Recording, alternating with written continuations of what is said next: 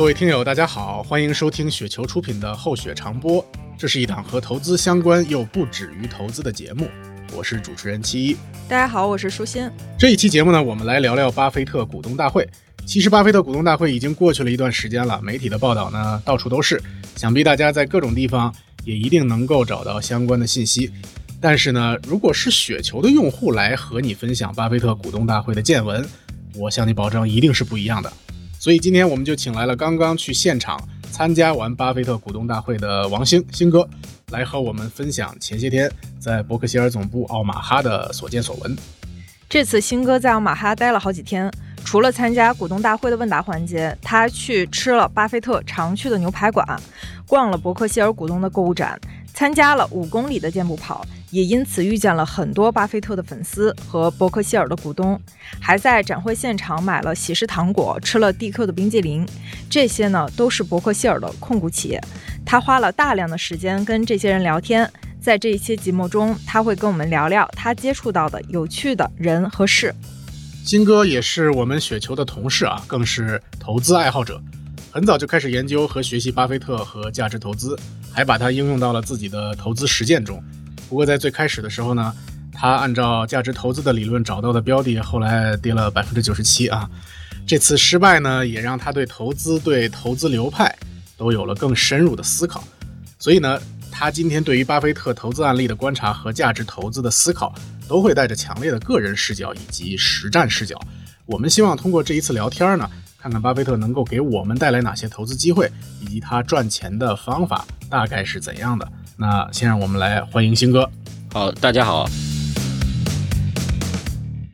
那新哥首先还是想来问问你，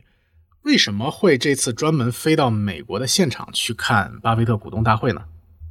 呃，这件事儿其实挺有意思的，就是其实我想去巴菲特股东大会这件事儿，其实酝酿了很久了，就是因为从一开始的时候呢。就是，比方说，我最早接触巴菲特的写的一些信啊，包括他的一些文章和报道啊，其实很早的时候呢，就对呃巴菲特写的东西和他的一些背后的一些理念呢，有一些认同和有一些感触吧。那现在为什么这个这个最近开始就今年想去呢？其实两个原因。第一个原因呢，就是过去的几年的这个疫情终于能这个放开了，能让这个旅行能够在物理上是是变得可以成型了，这是第一。第二个呢，就是其实我也是有一个非常非常大的一个急迫感吧，就是毕竟巴菲特和芒格这两两位老爷爷的年龄已经已经一个是九十是九十三，一个是九十九十九十几啊，九十九九十九都快一百岁了，是对，也是希望能够呃尽早尽早的找一个时间和机会，能去真正的亲身去经历一下这个。现在去巴菲特股东大会难吗？其实并不难啊，就是。呃，我之前也没去之前，我一直也以为这东西好像还挺难的，所以去之前还特别紧张啊，就是说，哎，还去网上查攻略、查流程，说我怎么去啊，什么要不要提前把票什么先先寄过来或者什么。后来发现你就是非常简单，就这个事儿，任何一个人都可以。第一。你先买一个巴菲特的一股就可以，然后呢？那这一股也不便宜吧？这个十十四万美金，十四万美金那是 A 股嘛？啊，我们普通的小小小散，你买一股 B 股也可以，所以这两个买 A 和买 B 都可以。如果你买的是 A 还是？我当时买的是 B 了。当然，B B 股是多少钱？B 股应该是三百多美元，要便宜很多。所以在呃买 A 和买 B，对于你参加巴菲特股东大会是没有任何区别的。所以你就买一股三百多多美元，一股 B 就 OK 了。然后呢，买完了之后呢，呃，我之前我还做了一个，现在看其实是没有必要的事儿，就是我买完了之后呢，我还给伯克希尔公司发了一封平邮，就是发了一封这个 DHL 的那个快递，说我要参加你的股东会，请你把那个那个现场的门票发给我。这个按因为按照之前的网上的教程是需要这样做的，还有教程是吗？对，按按照教程是需要这样做的啊，但是呢，就是。我发过去之后没人理我，到我要走的时候也没人把这个门票寄给我。然后，然后到时候，然后呢？那这怎么办呢？呃，没那个没问题，因为那个他到时候当时的这这个巴菲特在整个这个股东会的介绍上里面其实写的很清楚是什么呢？就是如果你没有收到提前收到这个门票，你可以在。呃，提前到一天现场凭你的，比方说护照加你的这个持有伯克希尔股票的截图对账单换门票，然后呢，这个这个就 OK 了。然后呢，我到了现场，坐飞机落地，到了现场，第一件事我就是要先换门票嘛。然后我最后发现，所有的人都是现场换，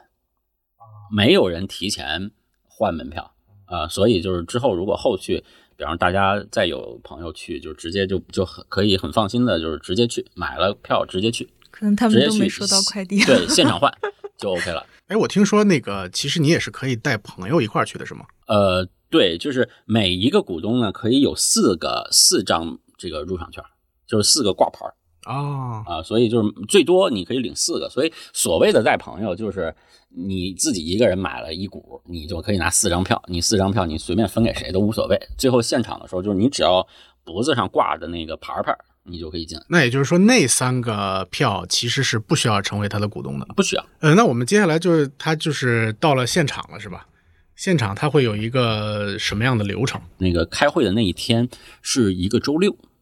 啊，是一个周六。然后呢，呃，周五开始，就是他会提前在周五，呃，这个那个会场会提前在周五开门。呃，周五开门呢，干两件事情。第一件事情呢，就是开放所有的股东去换票。啊，第二件事情呢，就是说你换完票之后，呃，那个会场会有那个，你可以理解成股东购物节，就在那个购物节里面，就是所有的有一个体育馆的一个展览馆吧，就是一个一个场馆，然后一个大场馆，在这大款场馆里面呢，呃，所有的伯克希尔旗下的公司，呃，都会集中在这个场馆里面去展示和销售他们的产品和服务。然后呢，这个叫那个对 Berkshire Bazaar of Bargains，对吧？基本上是一个偏。给大家一个折扣的福利是吧？对对对对，给大家有一个折扣的福利，然后这里面有各种的纪念品啊，然后包括这种呃，比方说巴菲特和芒格的这种各种吉祥物啊，然后就是很很很很有意思。我看媒体报道说，他今年是有五万多件产品都在这边展销，就是现在这一次的话，还是都是伯克希尔的控股的企业嘛？因为早年间应该是像可口可乐这种非控股的企业也会参加展会，但这一次是不是他就没有来？我自己感觉应该都是控股企业，就比方说像苹果应该是没有的，可口可乐也是没有的。呃，整个的展览呢，其实你会看到就是五花八门，什么都有啊。就是这个是给我的一个很大的一个印象啊，就是你真的你什么衣食住行，你从你从你穿的衣服、穿的鞋、戴的帽子、吃的冰激凌，呃，然后呢吃的糖果，然后呢到那个什么呃，你坐的私人飞机。呃，然后到那个什么飞行员训练飞行员驾驶的模拟舱，啊，这是一家什么样的公司？就是他说私人飞机的这个，呃，是有一家公司叫 NetJet，哦，就是巴菲特买了一家公司叫 NetJet，这家公司呢是做什么的呢？就是做呃，你可以理解成私人飞部卖私人飞机部分所有权，相当于是和和别人拼私人飞机。嗯，然后现场他们真拿了一架私人飞机的一个一个模型，也不叫模型，就真真的私人飞机截了一段啊，就是放在现场了。然后所有人排队去上面参观这个 合影留念私私私人飞机。对对。那你是几点去排队的呀？礼拜六那天的活动，按照日程啊，应该是八点一刻开始放片儿，就是放一个一个前面的小片子，然后九点开始啊回答问题。然后呢，场馆呢是七点开门。然后呢，我一想呢，我七点开门，我去早了也没啥用嘛。那我就想，我六点半到应该差不多。然后呢，结果呢，我早上起来的时候呢，早了一点，我六点二十到的。结果我到了之后才发现，我到六点半到了，已经完全人满为患了，人满为患了，就是。我基本上已经排是排的倒数百分之十的那个，就是百分之九十的人已经都已经都在六点半之前已经都开始在前面排着了。那那这是为了抢座吗？那么早干嘛呀？呃，我听说啊，因为我我那个当当那个在当地也交了一些朋友，加了一些群什么的。我听说他们都三点凌晨三点起来去排队，就最早的是三点起来去排队。我后来总结来，排早了早进去有两个福利啊。第一个福利呢，就是说你可以抢内场票，就是因为。它的座位就是体育馆的座位，除了那些给前边就是在那个会场最前排给董事高管预留的座位之后啊之外啊，其他的座位都是先到先得哦，就是你的票上是没有没他不按座入的，所以先到先得。然后呢，在整个会场呢，大概分两两种类型的座位，一种类型的座位是体育馆的内场票，就是内场的座位，嗯，就是坐在平地上；另外一种呢，就是看台，明白。就是两边的看台。然后呢，一般呢，就是内场的票呢，都会觉得是比较好的，因为它离巴菲特可能会更近一点啊。而且呢，就是说，呃，在巴菲特的那个股东会那天呢，会有除了巴菲特之外，还会有这个投资圈里边的一些呃知名的人士都会去，各种大佬，各种大佬也都会来。然后呢，这个时候呢，是一个很好的跟，如果你能抢到内场票啊，那因为因为一般大佬都在内场。呃，你能跟这些大佬合影留念，然后发朋友圈这个发朋友圈回来 吹吹牛逼，这种啊，是吧？呃，这个是一个非常好的福利，这是一个。第二个呢，就是说，如果你去早了，你是可以去排现场给巴菲特提问的机会的。巴菲特开始提问之后呢，会呃有两类提问，会有轮着来，巴菲特回答这两类的问题。第一类的问题呢是，呃，巴菲特有一个应该是 NBS 还是 NBC 的 MNBC 的记者，这个记者呢会提前收集好大家的问题，然后呢他自己会选，然后由这个记者代为呃现场向巴菲特提问，这是一类的问题。第二类的问题呢，就是在整个的那个呃现场呢会放十二个麦克风，然后呢这十二个麦克风呢，你可以去这个麦克风排队。然后呢，他会轮流按照这个号，呃，一个一个一个一个回答你的问题。你可以问这个问题，然后现场会在这个记者问的问题和现场问的问题排队问的问题两个之间来来去交交叉的去回答，就是一个记先回答一个记者问题，再回答一个现场问，再回答一个记者问，再回答一个现场的问题。所以大概是这么一个流程。那你那排队也是先到先先到先得。对，排队也是先到先得，然后有每就是每一个麦克风前会有一个工作人员给你登记，你去跟你的跟头我要排，他就给你登上记了。但是我后来发现，你就算在，如果你在这个麦克风排队不，就是你没有排进前两名，你基本上就也没有你的提问的机会了，因为。呃，巴菲特在一整天能回答问题的数量是很有限的。他应该这一次回答了多少个问题啊？四十多个，因为原本好像他在股东大会之前他说他要回答六十个，但实际上还是回答可能偏长吧。哎，那就星哥你浪费了这个提问的机会是吧？呃，这个实在是太卷了，这个卷不过。你刚才说开始放片儿是吧？对，这是一个啥东西？呃，就是呃，刚才我不是说七点开始入场嘛，入场一直入场到八点，大概八点一刻左右吧。然后八点一刻左右呢，就开始放片儿了，就是这个这个欢迎片儿吧，大概是这样。就是片儿是什么意思呢？就是说，呃，这个这个这个现场放一个小短片呢，其实是这个伯克希尔股东大会的一个传统的节目啊啊，就是这个片儿呢，可能从大家从那个。呃，转播是看不到的，看不见啊，转播是看不到，转播没有转播这一段，没有。他一开头就是大家坐在那个，就是伯克二老吧，二老坐在桌子前，所以那票完全看不见。对，然后呢，他也就是在伯克希尔，就是他主办这个活动的时候也说的很明确，就是说这个片儿，就只要这个片儿开始播的时候，现场是不允许录像、录音、录音、录像和转转播的。然后呢，虽然现场没有人执法吧，但是我觉得大家。素质，股东的素质还是很高的。其实大家都没有，呃，那个说还偷着录一段这个这个这个东西，版权意识都很强。对，然后这个片儿呢是什么意思呢？就是呃，每年呢，就是巴菲特和芒格会找人专门就拍一个类似于幽默小短片的这么一个一个东西，然后会主演会是巴菲特、芒格，再加一个应该是当年的选的一个知名的演员。然后他们俩亲自上阵拍，他们俩亲自亲自演，然后有导演，然后亲自演啊。然后今年的这个短片的主题是什么呢？就是呃，巴菲特特别想买互联网股票，然后呢给芒格打电话说我要买，我要买，我要买。然后呢，芒格就说不行，不能买，不能买，不能买，不能买。然后呢，巴菲特就给这个那个女影星打电话啊，说。呃，你帮我说服一下芒格，然后呢，那个女影星呢，就就就就给芒格打电话，然后呢，就是跟芒格好言相劝了一番，然后芒芒格就同意了，可以买了。然后基于这个东西衍生出来的很很多故事，然后最后就是演的就是这个，呃，巴菲特吃这个女影星和芒格的醋，然后又又什么，就是就这里边有很多调侃的，就是又结合了。就是巴菲特和芒格之间的这种小小梗啊，然后又有这种幽默诙谐的这个东西，然后又有跟投资相关的东西，还其实就是就是一种调侃。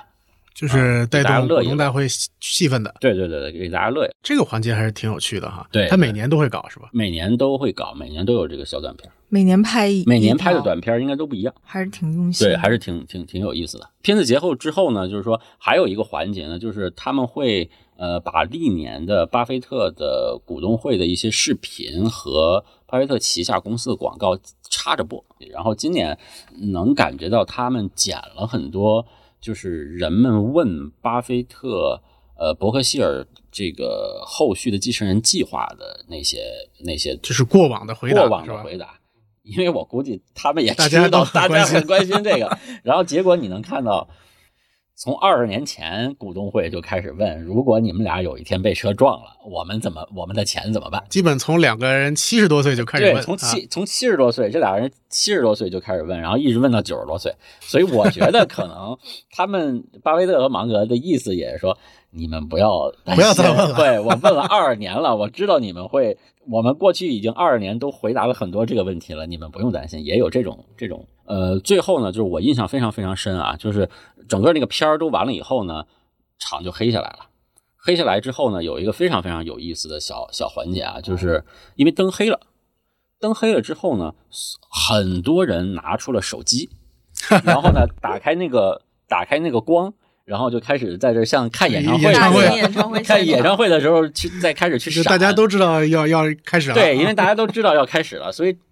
整个当时的现场就特别像演唱会，然后都在欢呼，对，然后都在啊欢呼，然后这个时候就看两位百岁老人徐徐的 从幕后走到主席台之前，然后呢，巴菲特是应该是慢慢走进来的，芒格呢是有人推着他轮椅进来的。啊，然后这个时候呢，全场所有人起立鼓掌，向这两位老人致敬。哇塞，那那个那一刻你感受的这个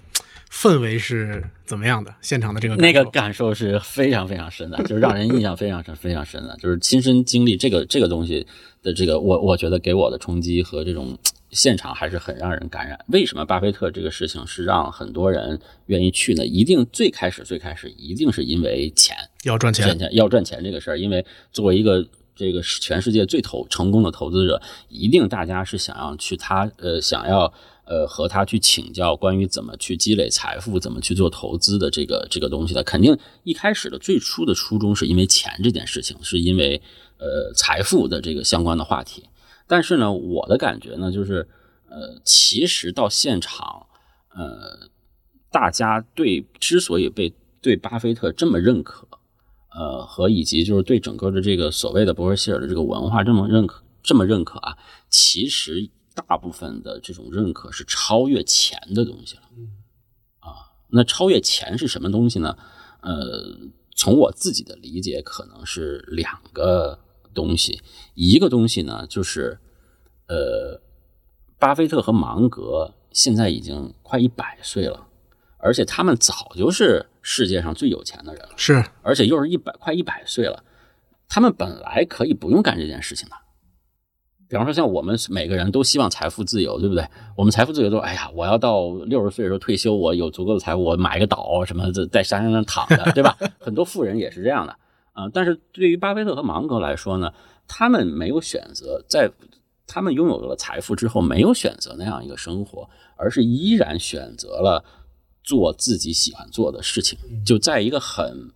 就是年纪很大的时候，已经快一百岁了，仍然在做自己喜欢做的事情。这种对于自己呃爱好的一种坚持啊，这个东西我认为是是一个大家非常非常敬佩和钦佩的一个点，也是大家非常认可的一个点。这是这是我认为是让我最大的感触。这个东西是超越了金钱和财富的。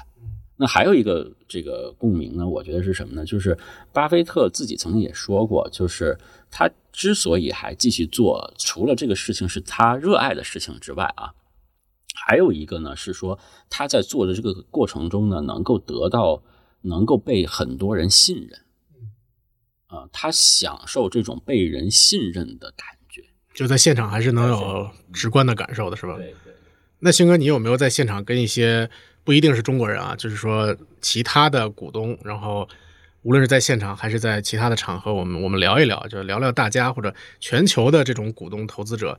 呃，大家对于巴菲特或者对于股票投资这个事儿究竟怎么看？有没有过交流？有过，有过，因为在整个这个过程中，其实你是有很多的场合去去跟你，不管是跟你旁边的人，还是跟你一起去的这个这个人去去去去聊天的哈。我印象比较深的是呢，就是呃，我去巴菲特的那个最喜欢的那个牛排馆儿，那个牛排馆怎么样？多少钱 一顿饭？呃，我我我还拍了一个他的他们的菜单。啊，呃，那个、那个、那个牛排馆呢，应该是巴菲特就是很早的时候就就就家乡的一个最推荐的一一个牛排馆啊。嗯然后呢，呃，那个牛排馆，巴菲特曾经在他的股东的信里面多次的提到这个牛排馆，而且还提到了说他最常吃的那个牛排是哪一款。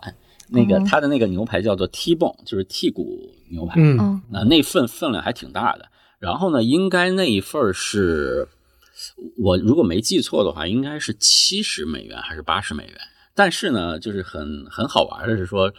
我吃完了以后觉得没有想象的那么好吃。他会有巴菲特，比如说人形的立牌或者什么来给来给他做广告之类的吗？呃，有，但是你从这个馆子，你从这个馆子的外面的装修或者 location 的这个，你完全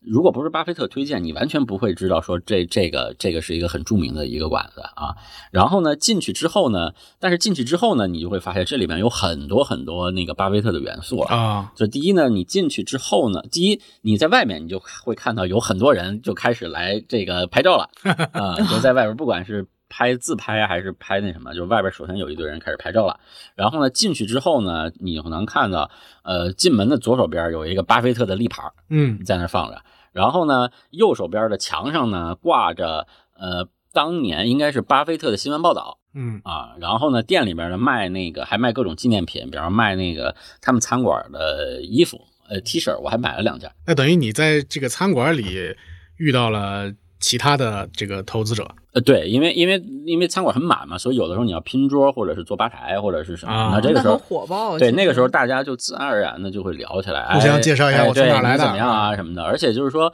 呃，借这个场，我自己的感觉是，呃，借这个场合认识更多的人，是很多来这个参会的人的一个诉求之一。因为我觉得这个就有点像雪球嘉年华了，它里面大家都来到一个场合，互相分享观点，碰撞自己的这个投资理念，吧？对对对，因为你来能来参加这个的人，基本上都是筛选过的，就是你怎么着，要不然就是你是自己做投资的，要不然呢你是就是对投资这件事很感兴趣的人。是，对，所以来了之后呢，大家就很自然而然的就开始聊这些东西了。然后我在这个吃饭的时候呢，就碰见了两个小哥，一个小哥呢是加拿大人，嗯一个小哥呢是嗯呃巴西人。嗯啊然后呢，加拿大那小哥呢是做什么呢？他原来是一个律师，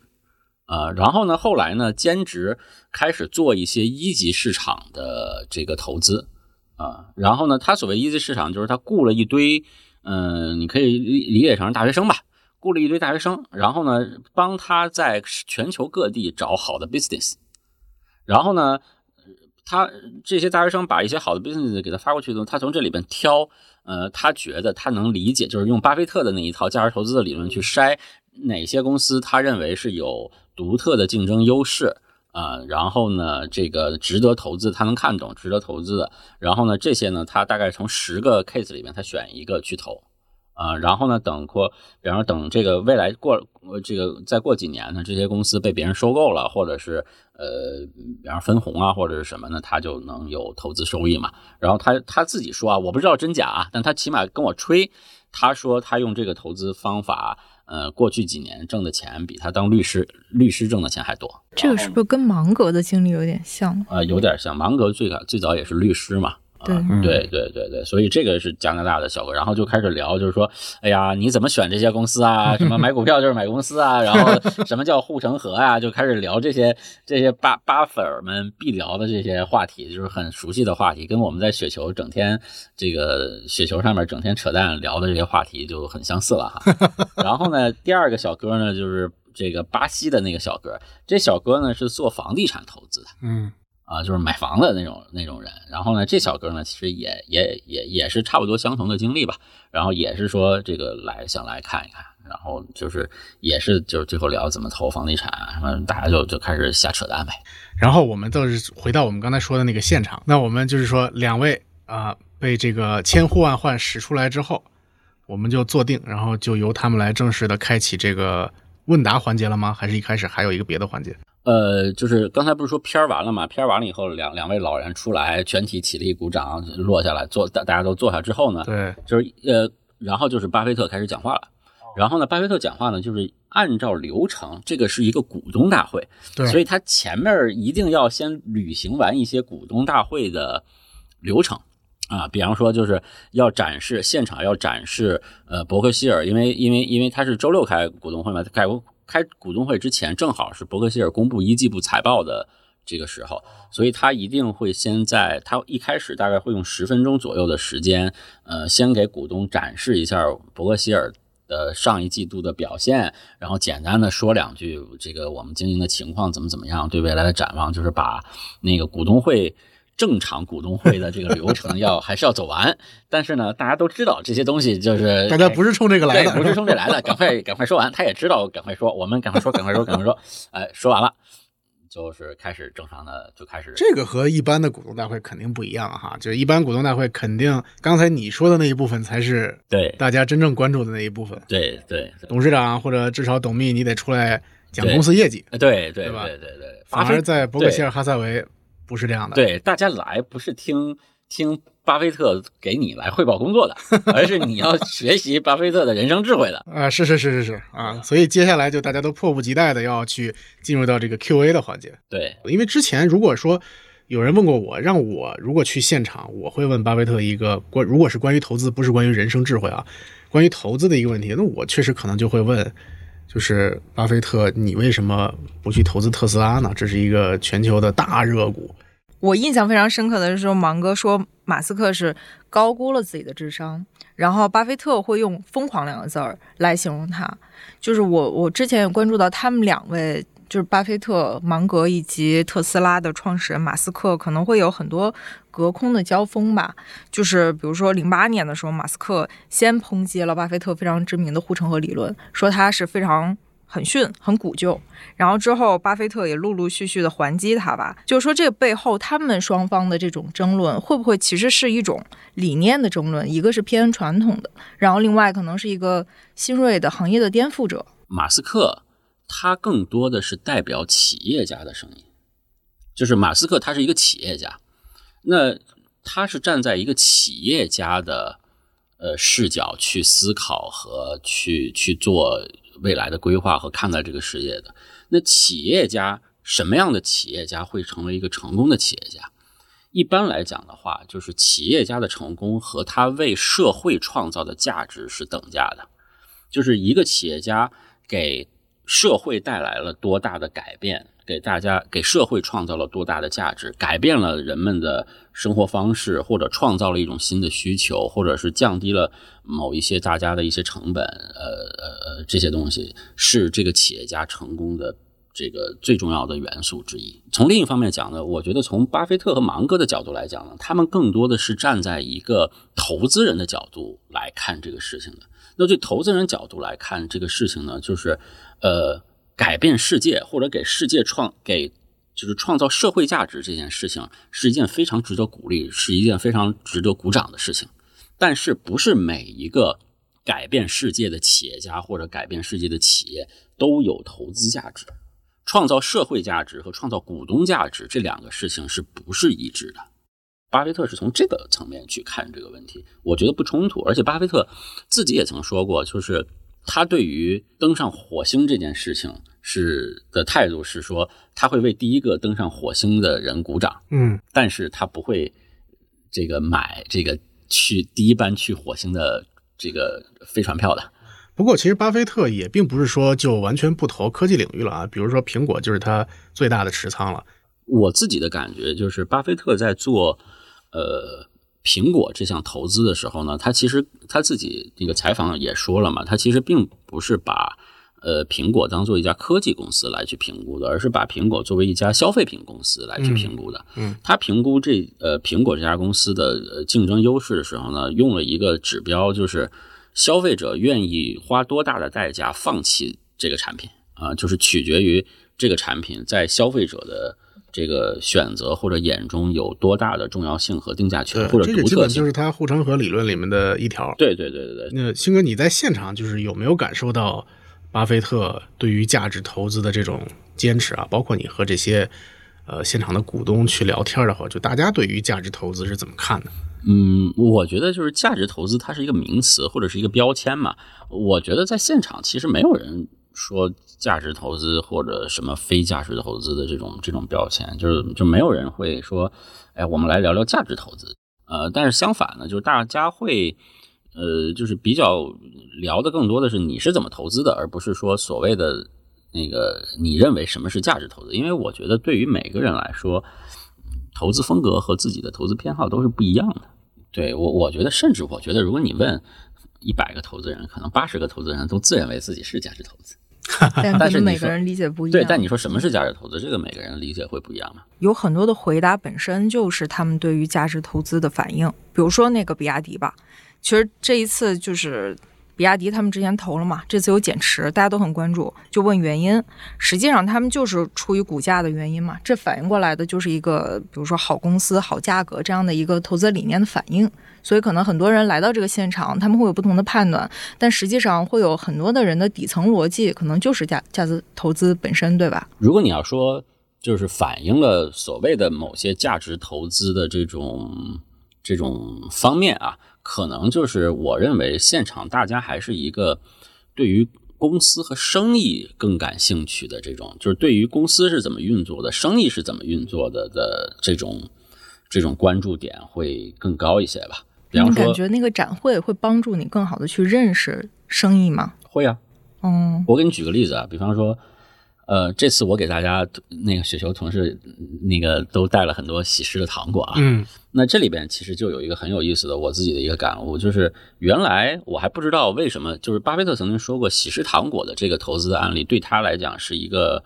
嗯，是一个是一个转折点，或者是一个学习很很大的一个。呃，对投资上的理解的一个一个晋升哈。那我自己的感悟就是说，我作为一个消费者，在现场有那么东西可买，嗯我好像最后我看了我的账单，花钱最多的就是喜事糖果。对，就是你最后会发现，你是那边有买很多衣服，买很多鞋，呃，买有一堆消费品，但是最起码对于我这种消费者来说，最让我能打开钱包的，不看它的价格，不怎么看它的价格吧。比方说，它到底是标十美元还是二十美元，可能对我，因为我不是买自己消费，我是买礼品，我是买别人消费，对吧？我是花我的钱买给别人买东西。那到底它这个价格是，比方定价权，所谓的定价权，喜事糖果定价权，它是它是卖十美元还是十二美元？不是那么敏感，不是那么敏感，因为我不是给自己消费。但是如果你说买一个冰激凌，或者买一双鞋，或者买一衣服，对吧？我给自己买这个，可能我会很敏感。但是当我买喜事糖果的时候，我很不敏感，这是第一。第二就是，呃，我最后发现，我给我自己能消费的东西是很有限的，但是我给别人，比方说我去那儿，那我是给大家每个人都要带一个东西，那这个的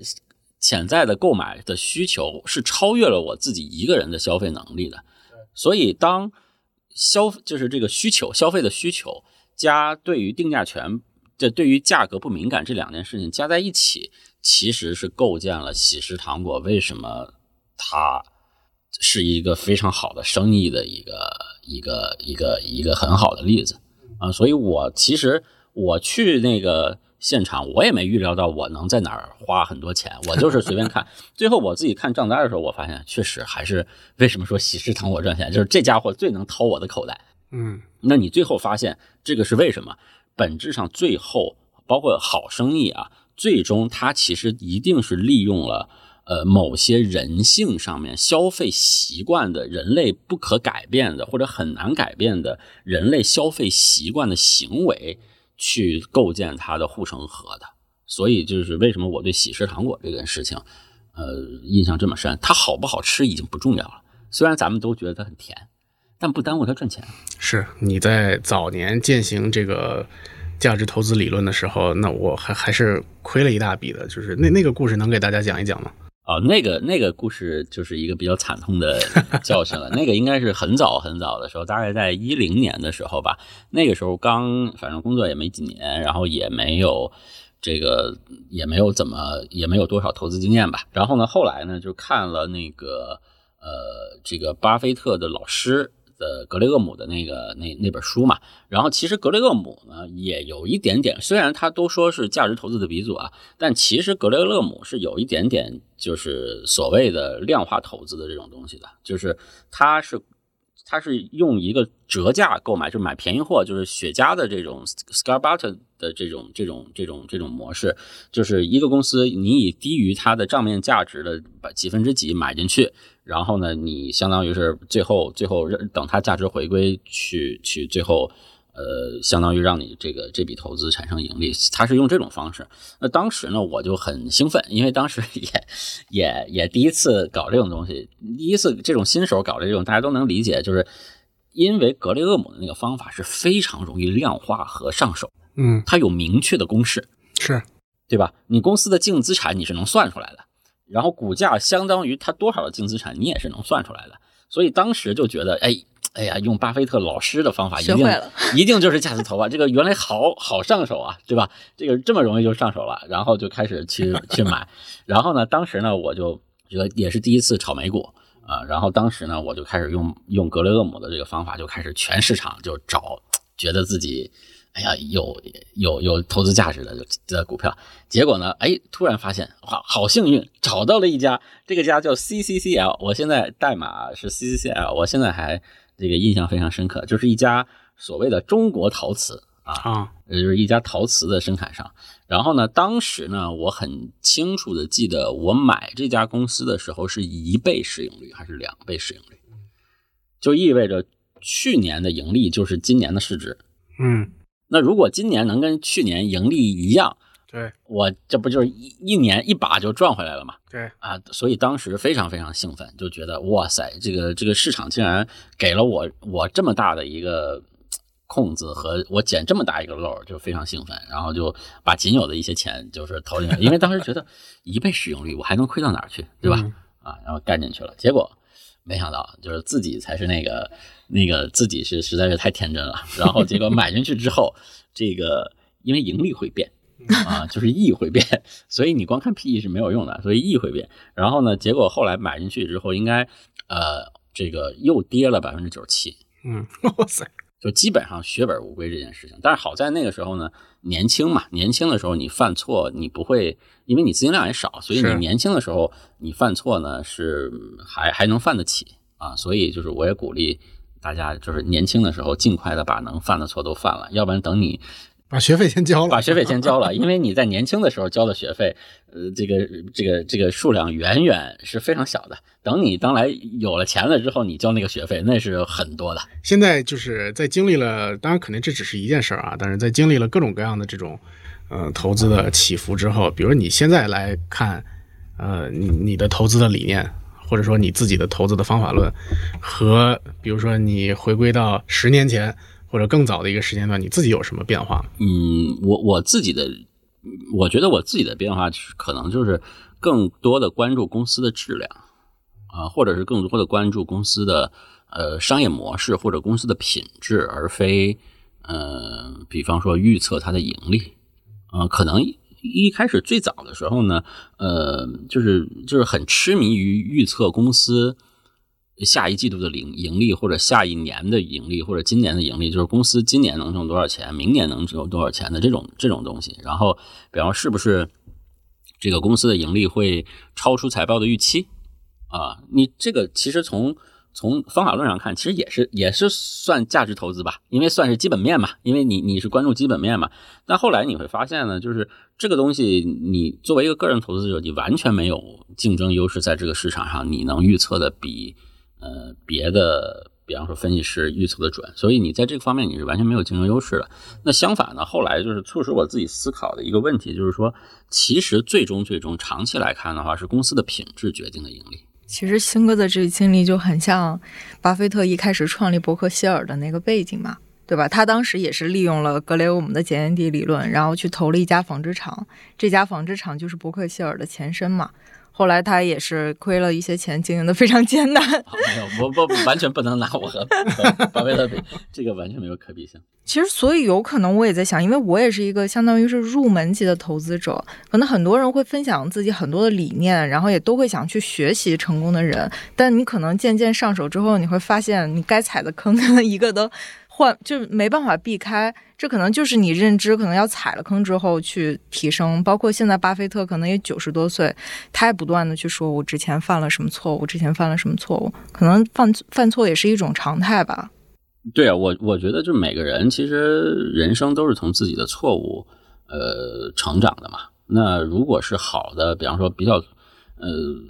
足够聪明的人呢，他可能会呃除了从自己的错误吸取教训之外呢，他可能还会从别人的错误里面吸取教训。但是呢，很悲哀的是呢，人的本性就是人类从来不会吸取任何的教训的，所以所以。这是某种程度上是一种悲哀吧。所以，如果成为想将来成为一个呃，比方说比较成功的投资者呢，其实是要不断的和人性里面的这个东西去做抗争和和和做这种对抗，你才能逆人性，你才能在投资上能够取得一些成绩吧。我觉得这可能也是大家参加这个巴菲特股东大会的一个非常重要的目的吧，就是还是去